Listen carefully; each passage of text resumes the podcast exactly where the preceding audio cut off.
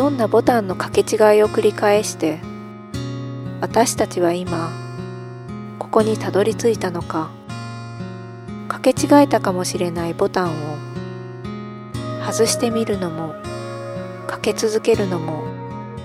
自分の意識か無意識か。こんにちは。ボタンの清水舞子と近所のおじさん梅原でお送りしますこれは商店街の一角にあるボタンに立ち寄る人々の痕跡を聞き残していくラジオです。今回も西村美希也さんの段第3回目。第3回目ですね。はい、えーやっと最後ですね。はい。はい。長いですね。長いです。ではあのおさらいということで西村さんのちょっとご紹介をお願いします、市村さんは NPO 法人北方アジア文化交流センターシャガーの西村代表西村美希也さんです、3回目でもちょっと噛んでしまいましたね。そうですね。なかなかもう覚えられない。シャガーの意味だけ言っときましょうか。はい、もう一度言いますね。シャガーは羊のくるぶしの骨でございます。はい、ありがとうございました。はい。えー前回ですね、あの、はい。途中であの収録をしている機械の電池が切れてしまうというハプニングがございまして、はい。はい。えーちょっと尻切れトンボのような形で終わってしまいました。で、かつ途中にですね、馬とトナカイの話をしていたらはい。牛が来たという。脳型の？の牛でございます。ちょっとあの聞いてる人わからないかもしれませんが、あの分かる人には分かる脳型の牛が来たました。はい。ということで今回前回の中断部分からの仕切り直しで、始まりますでは最後になります。お聞きください。お聞きください。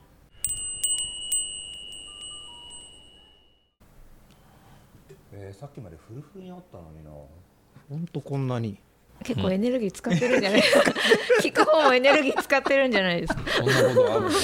か。あるのか。えーすいません。あの途中であの電池が切れてしまうというですね ちょっとアクシデントがあったんで。えーっともう一回あの戻りたいと思うんです。が今ねせっかくいいとこだったんですけど。はい。学ぶところからいきます学ぶところ行きましょうか。はい。はい。ね、例えば勉強する学ぶっていうふうに一定の何かこう我々がイメージする行動があった時にそれをどういうふうに表現するのかっていうその言葉を言葉単語の方からアプローチすると彼らが何をどうカテゴライズするかっていうのがちょっと分かるっていう話なんですよね。日本語でまあ学ぶっていうのは真似るって言われて手な手習いとかね寺子屋っていうのはもうひたすらね真似て真似て真似てっていうふうなことであの覚えていくというのが学ぶ行為の基本のパターンですね。これがモンゴル語だとソラフという単語を一般に使うんですがこれ聞いて回るっていうことなんですよ。でモンゴル人たちにとって知識というものはあのお坊さんとかなんぞやがこうお経を読んだりいろいろ言ってくれるまたはそのシャーマンとかねそういうところにこう問題を持っていってそこでいろいろ教えてもらうというそういうふうなことで聞く側に立つんですよね。でじゃあちょっとついでに言うと今度カザフ人こトルコ系の民族ですね、モンゴル国内にも住んでてカザフスタンにたくさんいらっしゃいますが彼らの場合だとこれおこっていうんですがおこっていうのがいわゆる学ぶっていうふうな意味。あこれおこってごめんなさいこれねややこしいんだよな。おこ者っていう言葉があってこれ学ぶ人の子っていうんです学生さんとか生徒さんとか、でおこする者たちっていう。んですじゃあおこっていう言葉を持って学ぶっていうふうな意味になり得るわけですがこのおこという言葉は読むことになるんです。彼らコーランを読むことが勉強なんですよ。だから読むという行為が学ぶ行為である。もうカザフ人。聞くという行為が学ぶという行為であるモンゴル人。真似るというのが学ぶということになる日本人。っていうふうに文化っていうのがこう切られるわ切られるだけ人間行動がカテゴライズされるわけですよね。こういうようなところも含めてですね。こう、えーまあなんていうのかな。彼らに対するアプローチの糧とするっていうんでしょうかね。僕はそんなにたくさんの言葉をモンゴル語をね知ってるような人間じゃないんですけれどもただ彼らが何か単語を使った時にこの単語のえどうしてこういう意味この単語をこう使うんだっていうことをちょっと考えるようにするんですよね。そうするとそのまあ一般にですねこう辞書を使って翻訳してその意味はっていうふうに説明だけしているのだと足りないんですよね。足りないですね。その言葉を使ってる彼らは何を、彼らが何を見て何を考えて何を想定して想像するのか。た同じ単語を聞いた時に「一歳馬」というふうな言葉を聞いて日本人が一歳の馬にイメージするものっていうのと、うん、オナガというそれをそれに相当する馬を見て、うん、モンゴル人が想定するものオナガと口に発する時に思う思っていることダーガっていう特に2歳のこの馬は特別な扱いをされるわけなんですがあのまだ馬になってない馬っていう扱いなんですけどね調教されて人間にとっては馬になるわけですね。調教される前の馬はあの人間とは関係のない馬なわけですよ。なるほど。なんで、えー、これからこの2歳のこいつはどうなるんだろうっていうのでなんかニタニタしちゃうわけですね。でこれカザフのカザフの方になっちゃうとタイって言うんですがタイっていう言葉が今度可愛いもの小さいものっていう別の意味を持っていながら2歳の馬のことを指すわけですよね。だから全部関係するわけですよ、そういうふうな単語をきっちり横で見てれば、ただそこをただまあ別にね今言ったことをきっちり訳しながら翻訳なんかしようもんなら無駄に長くなるばっかりで、えー、いい翻訳にはならなくなってきちゃうんだけどもでもそこの部分を含めて伝えるということはしないといけないわけですよ。うんなジョルガタイっていう歌だったかな？カザフの歌でね小さな、えー、その2歳の馬が、えー、側対歩でこう走ってる可愛い様子を表して、うん、その歌の中で「タイタイタイ」ってなん出てくるんですね。それをもうカザフの人たちはそれを聞くと「あ可愛いね」ってニヘラーと笑うわけですよね、うん、ニヘラーっていう気持ちになって歌ってる。こっちは「なんだそれ」っていうふうな気持ちでしか聞けない。うんそこを共有できるとわあ可愛いねって思えるわけですよね、にあの異文化の側もさ、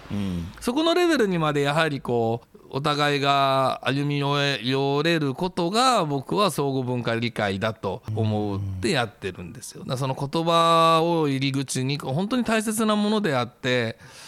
それをこう正確にはなかなか理解しえないものだけれどもアプローチを諦めてはいけないだろうって僕は思ってます。モンゴル人あの話ちょっと前にしたけどその乳製品ってねただのミルクを加工した、うんミルク加工製品っていうふうに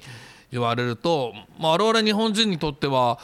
ね、スーパーの冷蔵庫コーナーのところにずらっと並んでるああいったものをポッと思い浮かべるだけですよね。ねいくつかの食品の中での一つの選択肢程度にしか思ってない。でもこれモンゴル語だと「ツァガーンイデー」って言ってまあ直訳すると白い食べ物なんだけども白い「ツァガン」っていう言葉に対してモンゴル人が持つイメージ、ね、清らかなる聖なるっていうような自分たちの側ではないものっていう風なイメージを持つそして「イデー」食べ物っていう風な役であるのと同時に「イル」っていう言葉が別にあってこれは魔法とかエネルギーとか塊そういう風な意味になる。じゃあそちら側の抽象的な側での単語の意味これもだから一応単語に意味を調べれば載ってるわけなんだけどもその抽象的な側でそのものを解釈したならば聖なる魔法の塊エネルギーの塊ですよね。じゃあそれが彼らの生活においてどのように扱われているのかっていうことを当然知らなければいけない。ただのスーパーに並んで並んでる食品の選択肢の一つでは決してなくて自分たちのところで大切に育てた家畜から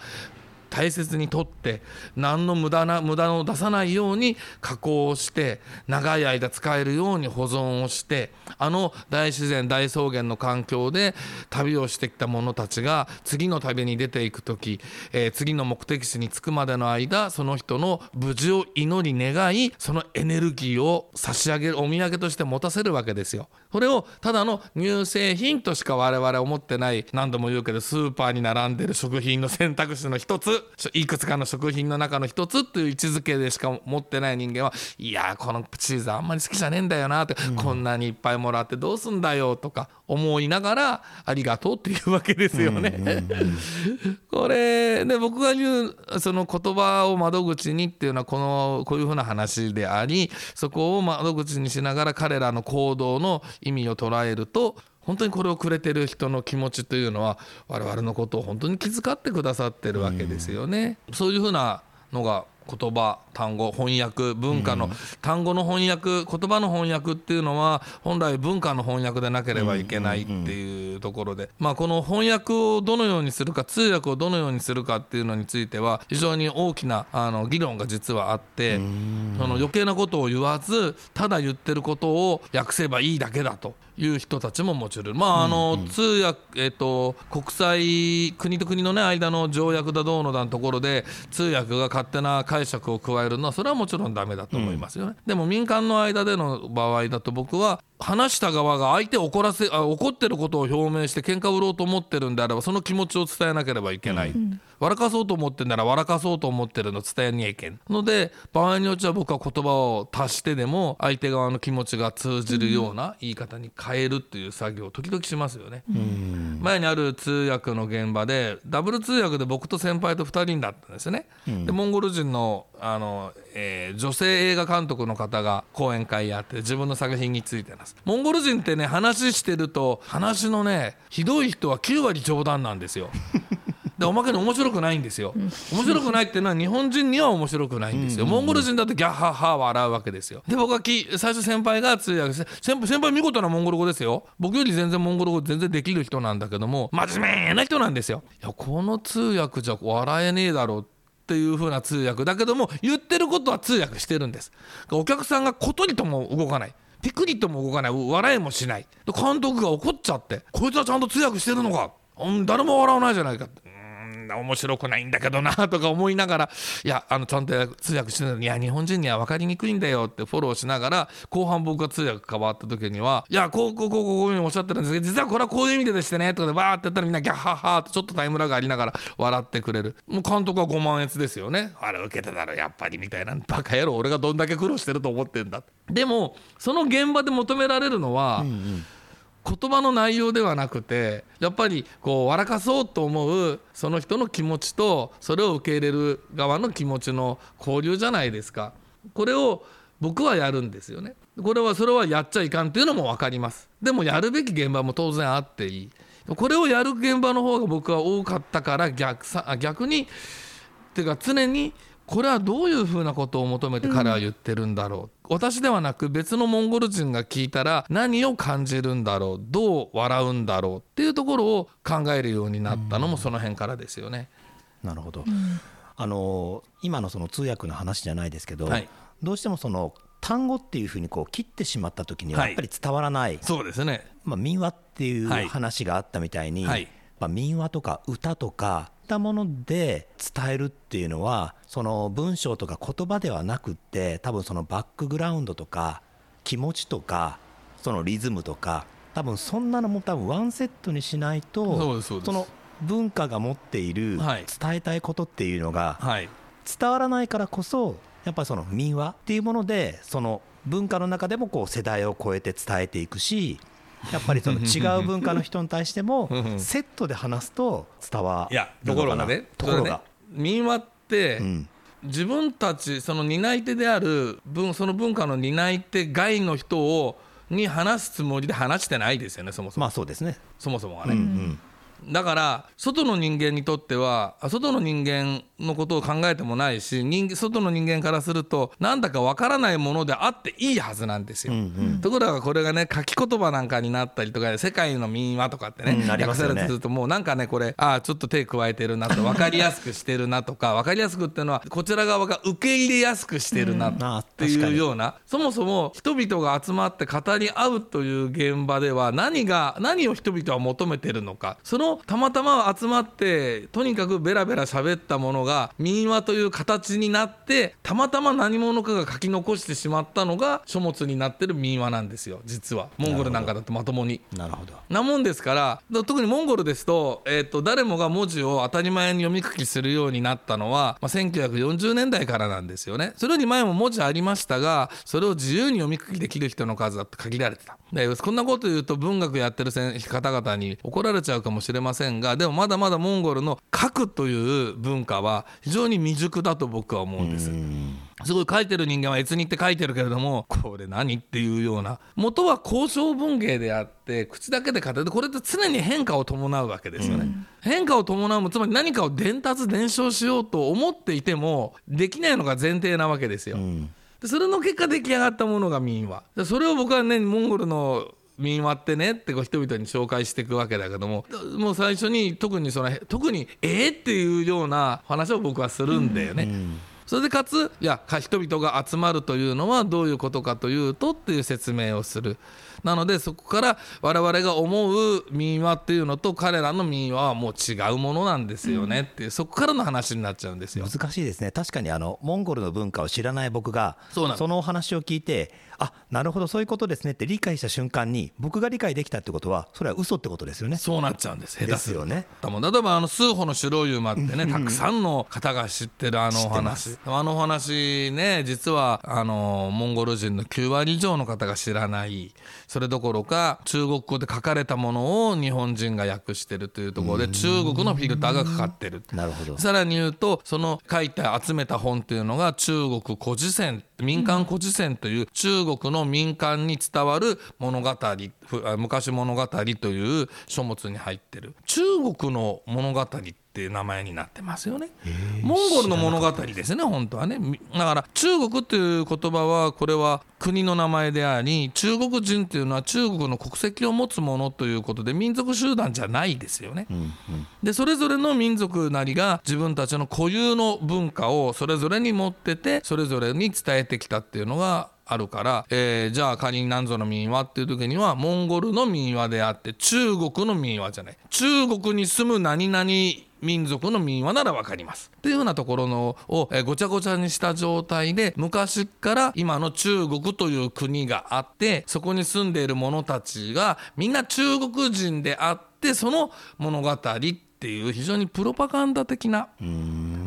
中国特もうよくあるあるあるのパターンなんですけれども異文化周辺文化それら全てを中国文化だっていう架空のこれも存在しないですから漢民族文化ですからね、あると言えば。漢民族文化っていう言い方をしたならば明らかに民族文漢民族背負うからモンゴル民族の文化はそこに入れないですね。でも国としてこれは全部我々のもんだっていうのを主張するがための中国という言葉ででその中に入ってきたというふうに、ね、入れられてる物語だっていうところでモンゴル人の中にはそれあれはあれはもう中国政府の捏造だってね言っちゃうような人もいたり、でまた、えーそれの大元になったんだろうなと言われる、まあ、モンゴル語によるで書かれたものっていうのが実は存在してなくてで話を知ってるって人たちが若干いてっていうね非常に怪しいものだったりするんです。でそれを読んででも我々はモンゴルはっていうふうにうんうんまあイメージを持つそうなんですよね。その僕がモンゴル語で読んだものなんかにしますとまあ数歩数歩っていう言葉だってモンゴル語にありませんからね。えないんですか、うん、スーホってこれ完全にモンゴル人のスフっていう男の名前を中国語漢字ですね。中国語っていうのもおかしいんです。これ漢語ですね。漢語で、えーちゃんと僕発音知らないけどスーフっていう風な、えー文字に当てはまってそれが中国漢語を、えー漢語翻訳をする人間が中漢語音のまま訳すとスーホになっちゃう。日本語に戻したらにスーホになったそれだけなんです。モンゴル人に数法なんていません。数歩です。はい。スフもしくは「おいスフ」って呼ぶ時には「おいスヘスヘー」っていうふうに呼びますね。スフもしくはスヘーっていう呼び方になりますね。スーホなのありません、まあ、そういうふうなレベルから一個ずつ違ってって。でまあ彼のそのまあとりあえずスーホから、えー馬を奪った貴族の王様が、えー馬に乗ったら馬から落とされてあの馬を殺してしまえって叫ぶ。で僕がモンゴル語で読んだものの方だとその泥のついた口で叫びましたって書いてある。泥がついた口で叫んだっていう風なのをただそのまま読みよモンゴル人が泥のくついた口っていうと豚を想像するんですよね。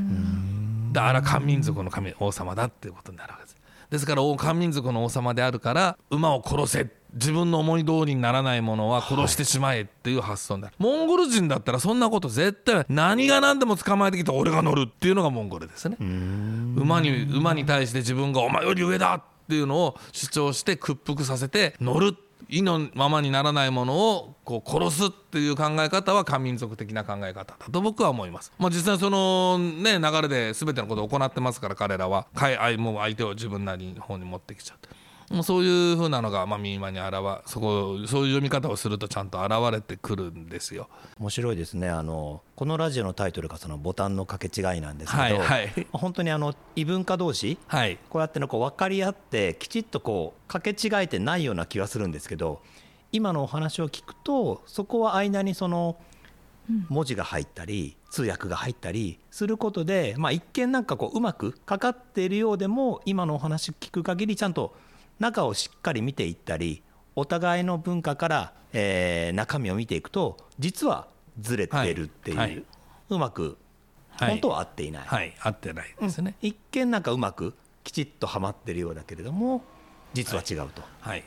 そうです白い馬って言われたらね、うんうん。あのね速い馬っていうなんか勝手な想像をね数歩の白い馬で、ね。もうところがモンゴルでは白い馬って言われたらあ年取った馬だね。もしくは聖なる馬っていうふうなまあ年取ったがゆえに、まあ、白っていうのが聖なるっていう意味もあるけれども、年取ると色白くなっていくじゃないですか。ちょっと毛の色がね薄くなっていくその白くなっていく。なので、えー老練なという意味で尊敬されてまたすあの聖なるっていう意味もあり、まあ、白というものそのものに聖なるっていう意味を持たせる、えーまあ、聖なるっていうのもねあちら側のものっていう実は意味なんですけれども人間側のものではないものっていうね。でいうわけで速い馬っていうイメージはほぼほぼ持たない。でモンゴル人で速い馬速い馬をイメージするのって何かっていうと黒。もしくはヘールと呼ばれるヘール何色になるんだろうな。栗毛色になるのかな、でもやっぱ黒ですね。速い馬といえば黒。強い馬って言ったら黒っていうようなその色に関して彼らが感じるものっていうものは共有できてないですよね通歩の白い馬っていうふうな話から来てですのでモンゴル国の方で、えー最も一般的な、えー馬頭金紀元節話に出てくる馬は黒かったりするんですよ。うん、だからね本当にその今おっしゃってたみたいにいろんな形でいろんなバイアスが入っていろんなこうねじくり方があって糸まで入ってきて、ね、本当に意図的にこう変えていくっていう動きもあれば気がつかずに変えられてしまってるっていうもの、まあ、とはいっても数歩の白い馬のおかげであのすごいモンゴルに対するその日本人たちのこう親近感っていうのは、ありますね。ね、高くなってるなっていうのが、まあ、あるかと思いますねそこはね。もう多分このまま話すとですね何時間あっても多分足りない中でこの先今からその、まあ文化と文化の間多分こう西村さんがいるから僕らもこういうお話が聞けて、はいうん、そのずれてるところを正しく認識してるところっていうのが分かるんですけど、この先終わりはないと思うんですけども例えばどんなところにこう活動の領域をまあ広げるのかこのまま行くのかなんですけどこの先の話ってどんなふうに今考えられてるのかうなと。ーんの先の話っていうか自分の先を考えなきゃいけなくなってもうそろそろ年なんでね あのいわゆる研究とか学問会っていうところから僕はドロップアウトした落ちこぼれなもんでまあそうは言っても結局いわゆるとても優秀なね研究者の方々がストレートで大学院まで行って出てどっかに就職して学校にあえて言うと縛られて身動き取れない状態で、になってしまっている人たちとは違って 僕は進学をし続けたけれどもそれは自由な時間が欲しいからであったからで。そういう側の考え方っていうのとは全くフリーなところでずっとひたすらまあ学生の身分を15年続けましたしでそれが終わってからも行って行き続けてでなんかべらぼうな数の写真と映像とだ話くだんねえ話経験がいっぱいあるじゃないですか。それをこうとりあえず吐き出しとかなきゃいけないなと思ってるんですよね。まあ、最近はだからあのフォトブックなんていうものをたくさん作ったりですとか、まあ、こういう番組もので話をするとかね。書くの面倒くさくなってきましたね。喋る方が簡単なん で。なん。でまあ自分でも、えー、と YouTube のね番組でベラベラ喋ってみたりとか。あ今これ聞いたと聞こうなんて思わない方がいいですよ。あの一番組2時間ぐらい喋ってますからね。もうまあ画面見ないでいいからねあの聞き流せば。ただあの写真バーチャル写真ん？なんつうんだ？バーチャルギャラリートークみたいなんでね、写真見せながら説明するっていうのはまあ別にありますけど、まあ、いずれにせよそういうのちょっとアウトプットしていかないといけないなと、っていうのも僕が今日話してたみたいなことって論文みたいなものには書けないんですよね。本当だ話ですから。でもだ話なんだけど、こういうことがわからないと彼らのことが分かれないっていうのも事実だと僕は思うんです。すごい大雑把なあの話にもなってますけどね。であるんで本当に可能な限り人の手の届くところに僕が知り得たものをとにかく出しておこうと。例えばシャーマンの話なんかにしても、まあ、自慢話じゃないですがモンゴルのシャーマンっていうものを日本に紹介した最初の人は多分僕だと思いますあの映像などでですね、存在はねもちろんいろんな文献で、えー古くから伝わってるんでありましたけれども実際にそれを映像だとか写真だとかって日本に紹介したのは僕です。でその後僕あちらこちらに彼らのところに行っていろいろ話をそれそれの後じゃないなそれの前段でいっぱい聞いてるわけですが困ったことにですね当のモンゴル人たちが、えーまあ、例えば学者先生がですね現地に行ってシャーマンたち相手に「いやお前たちのそれ間違ってるよ」みたいなこと言っちゃってなんかどっかで読んだなりどっかで自分の経験の方がこれが正しいどうのだと自分は大学の先生なんだからみたいなことを言って彼らにこう彼らをの順序をつける、このシャーマンは最もいいこのシャーマンは2番目3番目4番目とかそういうことをやってくれちゃったんですよ。でその方々そんなこと言われたって知るけってまあいろいろ活動されてたわけですが結局次の代とか次の次の代になってくるとその本当の自分のじいさんばあさんから受け継いだものではないものをその先生が言ってる本とかそういったものをもとにシャーマンとはなんていうふうなことで、えー、活動を始めちゃって今に至ってる方はみんなそっちの流れなんですね。僕が直接じいさんばあさんから聞いた話と全然違うことが当たり前に今やなって。いいんでそれはそれで一つの流れだからいいんですけれども。でもそれを外部の我々がですねモンゴルのシャーマンとはっていうふうなことをやっちゃうとちょっと違ってきますよね。なので僕はじいさんばあさんの話を聞いたものとしてそういったところをとにかく残す。それも学問のためではなくて我々普通の日本あ一般の人間たちが自分たちが生きる上で生きていく上で、えー、しなんていうのかなこう何かの刺激になるものとして手に取れるところに置いていくっていうそのアウトプットしまくりを加速していこうと思ってます。うんうんうんあのフォトブックもそうだしネネットの上でもそうですし民話もそうですしあの文化講座をね、まあ、コロナっていうのもあってかなりネットでのそういったものが皆さん敷居低くなってますよね。なので僕も、まあ、去年一昨年と、え民話購読なんて言ってねもう1回2時間から3時間とんでもない間ずっとも翻訳を続けるまあ、解説しながら思いつくままに、あこの単語こんな意味かもしれないけどこうかなあかなみたいに本当に思いついたことを、思いついたことを螺旋階段上にどんどん積み重ねていくっていうことでしか現地の情報を残せないと思ってるんで、まあ、今後の活動っていうのは本当に今までの自分をアウトプットしていくっていうことかなと、うん、ただそうは言ってもやっぱりまだまだインプットしたいものがあるっていうのはつまり分かんないことがいっぱいあるからなんですよ、僕にしても。今日話してたいろんな現象のことについて自分で話しながら本当かなって思ってる自分がちゃんといて、うん、でそれに、えー、反する例はないだろうか。反するそれそれをこう補完する例はあるだろうか。なんてことを常に考えながら彼らの土地を旅し続けることはやめないつもりですね。わ、うん、かりました。次またモンゴル行かれる予定はい。今年7月からはい、あの去年の9月にね風の旅行者さんのツアーの天井でまあ天井でっていうか僕の企画なんですけどね僕が企画で持ち込んで彼らが売ってくれてはいちょっと変なツアーばっかなんですけれど。それを去年やっと復活させたんですよね。で、でもね、正直言うと、えっ、ー、と、いわゆるツアーの時期でいい時期を取られちゃうんで、自分のプライベートで好き勝手にうろうろする時間がなくなっちゃう。ってきたんですよここ数あのコロナの前あたりから、なのでちょっと今年はもうコロナ明けっていうこともあるんで、えー、ガチで1ヶ月ぐらいはまずそのツアー始まる前1ヶ月うんかつて通ってた家族たちのところを少し長めに滞在しながらその土地の変化っていうんですか、彼らの生活ぶりっていうものも含めて、うんまあ、再取材をし直すっていうんですかね、うん、していきたいなと思ってます、うん、それがまあ今年7月からかな。このコロナの間に自殺してしまった弟だとか病死してしまった兄さんとか姉さんとかそういう方々がいっぱいいるんで、うんまあ、その後彼らどうしてるかなっていうのをやっぱり見に行かなきゃいけないし、うん、なんでそんなことでまた行くつもりです、ありがとうございましたそしたらまたぜひそのお話もねそうですね。きっとまたいらっしゃいますよね。いや、うん、来ていただかないと。来るんだと思う、うん、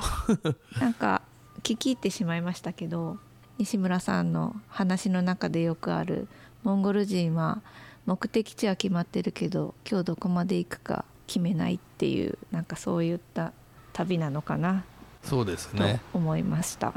はい、はいではこの続きはまたぜひ次回いらっしゃった時にお願いしたいと思こんいます。なダ話でよければ、ありがとうございました。これはもう終わらないはい、お疲れ様でした、はい、ありがとうございました。西村美希也さんでした。どうも。ありがとうございました。ありがとうございました